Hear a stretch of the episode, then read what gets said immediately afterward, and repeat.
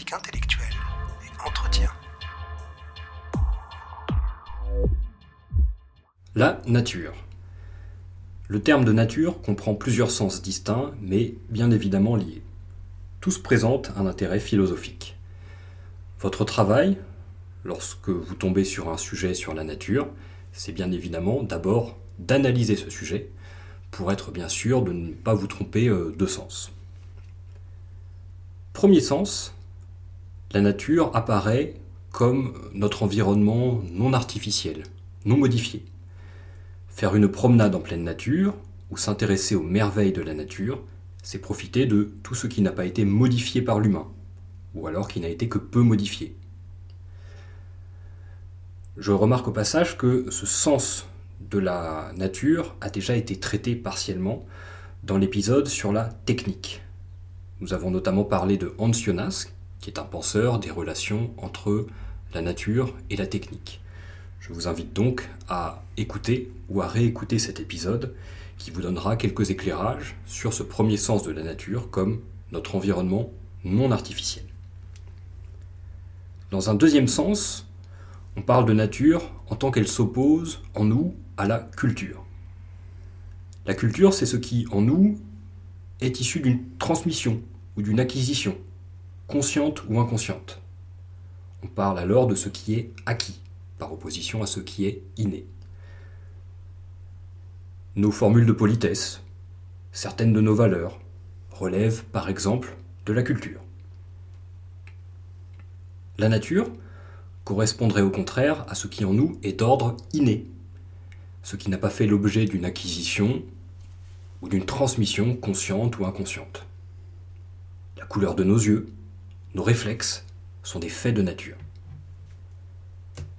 Dans un troisième sens, la nature représente une norme, un idéal, une référence pour bien agir.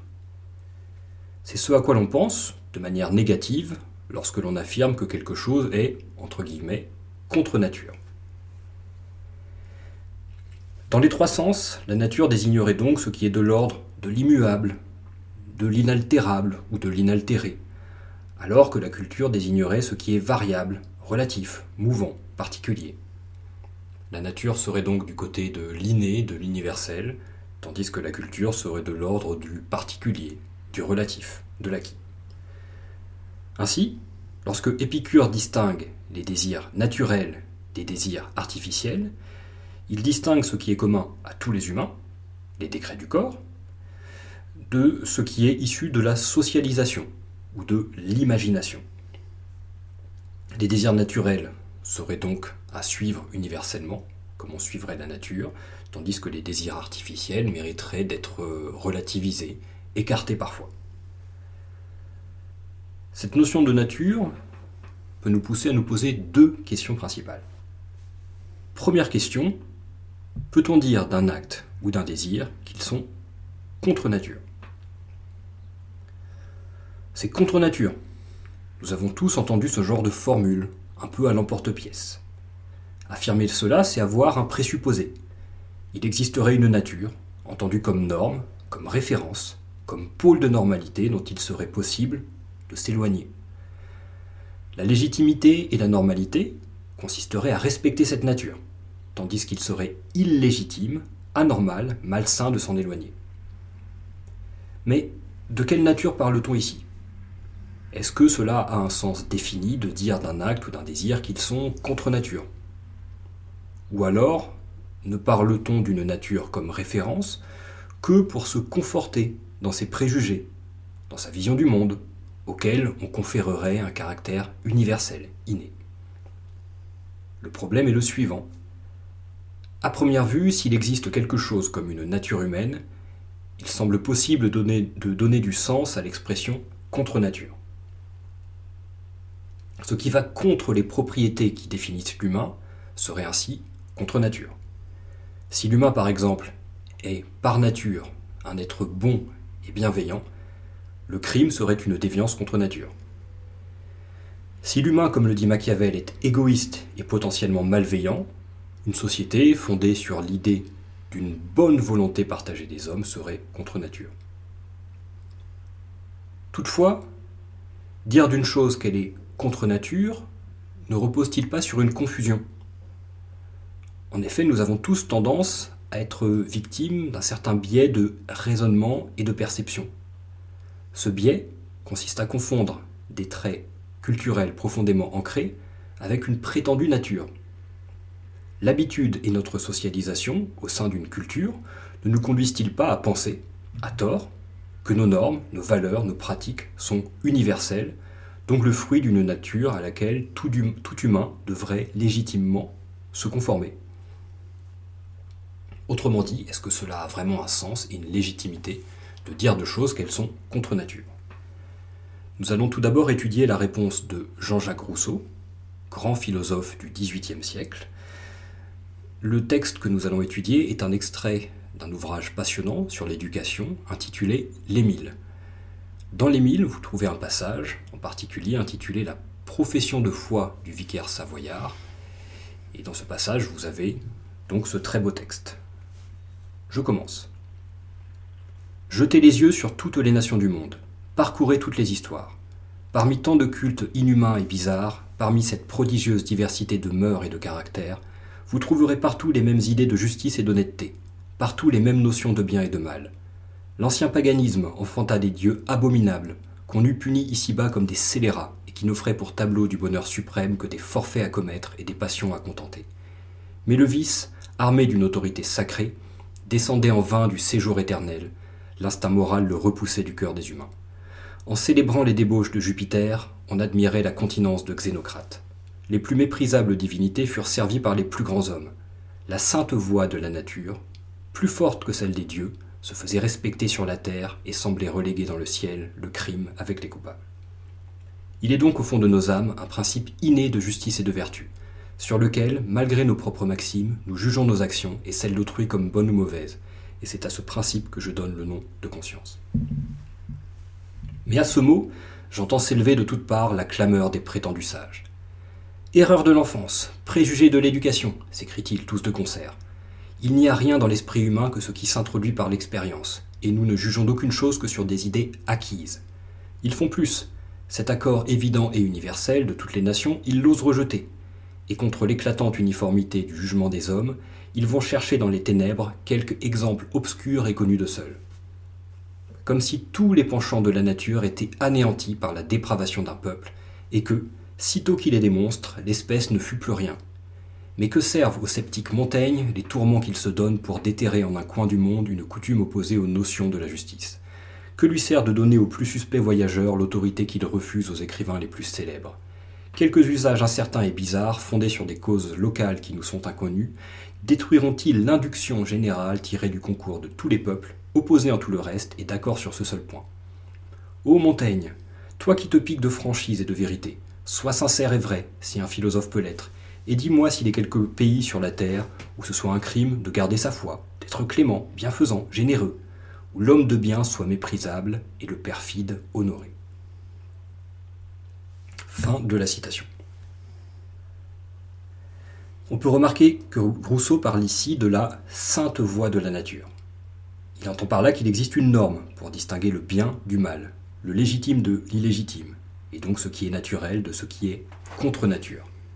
Cette voie de la nature s'exprime par le biais de la conscience morale. Je cite il est donc au fond de nos âmes un principe inné de justice et de vertu, sur lequel, malgré nos propres maximes, nous jugeons nos actions et celles d'autrui comme bonnes ou mauvaises, etc. L'argument est simple dans son énoncé. Il suffit d'observer, de manière empirique, l'unité morale derrière la diversité des cultures. Il existe des peuples aux langues, aux coutumes, aux cultures différentes. Mais sous cette pluralité, on trouve un noyau commun de normes et de valeurs. Ces dernières sont naturelles au sens où elles sont universelles, innées, indépendantes de toute transmission ou socialisation. C'est par le biais de ces normes et valeurs naturelles que nous pouvons remettre en cause certains aspects de la culture dans laquelle nous évoluons. Nous ne sommes pas des produits de notre culture, ou des produits intégraux. Prenez la religion des Grecs et des Romains de l'Antiquité. Prenaient-ils leurs dieux pour des modèles à imiter? Les méfaits de Jupiter, de Zeus était-il un idéal à atteindre? Eh bien non. Les Grecs et les Romains savaient d'instinct, ils savaient naturellement, que ce que le chef des dieux du Panthéon faisait était mauvais, contre nature. On peut toutefois opposer une objection à Rousseau. Est-ce qu'il ne surestime pas l'unité morale du genre humain, à laquelle il attribue un caractère naturel Est-ce qu'il ne sous-estime pas en même temps la diversité, peut-être irréductible, des cultures, des mœurs? Je vous propose d'étudier la thèse du philosophe que Rousseau critique, la thèse de Michel de Montaigne, philosophe français du XVIe siècle qui figure au programme de l'année de terminale en philosophie. Montaigne est souvent présenté comme l'un des pères philosophiques du relativisme culturel. Dans ses essais, il développe à plusieurs reprises l'idée que nous confondons la coutume, c'est-à-dire la culture et l'habitude que nous avons de vivre au sein de cette culture, avec une prétendue nature. Il y aurait donc une confusion entre nature et culture. Pensons aux Espagnols qui arrivent en Amérique et rencontrent des sauvages au mode de vie apparemment fruste, dépouillés. Ces sauvages, nous dit Montaigne, sont perçus comme déviants ou inaccomplis. Ils n'ont pas saisi la vérité de la religion chrétienne. Leur niveau de développement technologique est faible, etc. Mais comment ces sauvages, entre guillemets, perçoivent-ils les Espagnols qui accostent en Amérique? Eh bien, ils les perçoivent comme des êtres eux aussi déviants, inaccomplis, par rapport à ce qu'ils perçoivent comme une saine nature. Autrement dit, nous avons une tendance à naturaliser notre culture, notre vision du monde, et nous pensons à tort qu'elles sont universalisables, c'est-à-dire qu'elles sont en droit valables pour tout le monde, légitimes pour tout le monde. Nous ne percevons donc l'étranger que sur le mode du manque, du défaut. Montaigne critique ainsi l'ethnocentrisme, qui est le fait de penser que nos normes, nos pratiques et nos valeurs sont plus légitimes, plus universelles, donc plus naturelles en ce sens, que celles des autres peuples. En réalité, nous pouvons accepter de penser que la nature, comme norme, est un mythe, que nous convoquons pour nous conforter dans nos préjugés. Nous avons ainsi tendance à naturaliser et à universaliser notre culture pour nous convaincre qu'elle est la seule légitime. Deuxième question. L'opposition entre nature et culture a-t-elle vraiment un sens? Si l'on se réfère au sens numéro 2 de la nature, il semble à première vue que l'opposition entre nature et culture soit évidente. Le rôle du scientifique ou du philosophe serait de savoir distinguer dans un comportement, une émotion, dans l'environnement qui nous fait face, ce qui relèverait de la culture ou de la nature, ce qui relèverait de l'inné ou de l'acquis. Souvent, toutefois, cette séparation peut sembler artificielle, elle peut sembler aussi ambiguë. Il paraît en effet parfois impossible de distinguer nature et culture dans un objet, dans un comportement. Tout se passe ainsi comme si nature et culture n'étaient parfois que deux aspects indissociables d'une même réalité.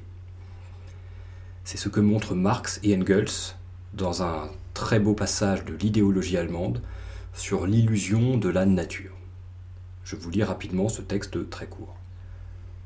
Le monde sensible qui nous entoure n'est pas un objet donné directement de toute éternité et sans cesse semblable à lui-même, mais le produit de l'industrie et de l'état de la société et cela en ce sens qu'il est un produit historique, le résultat de l'activité de toute une série de générations dont chacune se hissait sur les épaules de la précédente, perfectionnait son industrie et son commerce et modifiait son régime social en fonction de la transformation des besoins.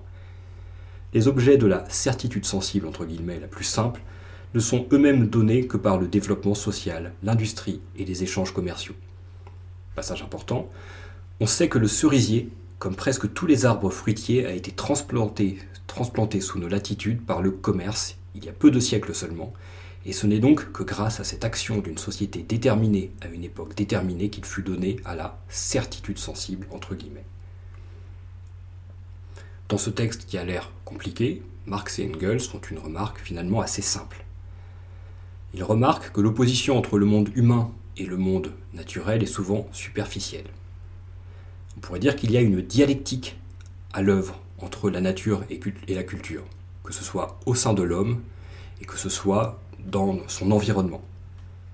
La dialectique, c'est un processus d'enrichissement réciproque d'une réalité par son contraire. Marx et Engels suggèrent que l'humain modifie son environnement naturel, environnement naturel qui le modifie en retour. On peut parler ainsi de dialectique lorsque deux réalités en interaction produisent une réalité nouvelle, enrichie de deux réalités initiales. La nature et la culture ne sont donc pas deux réalités qui se, font face et qu'il s'agirait de, distinguer dans des comportements, dans l'environnement. Ce sont deux réalités qui d'une certaine façon sont dans un cycle, une interaction permanente, qu'on peut appeler une forme de dialectique.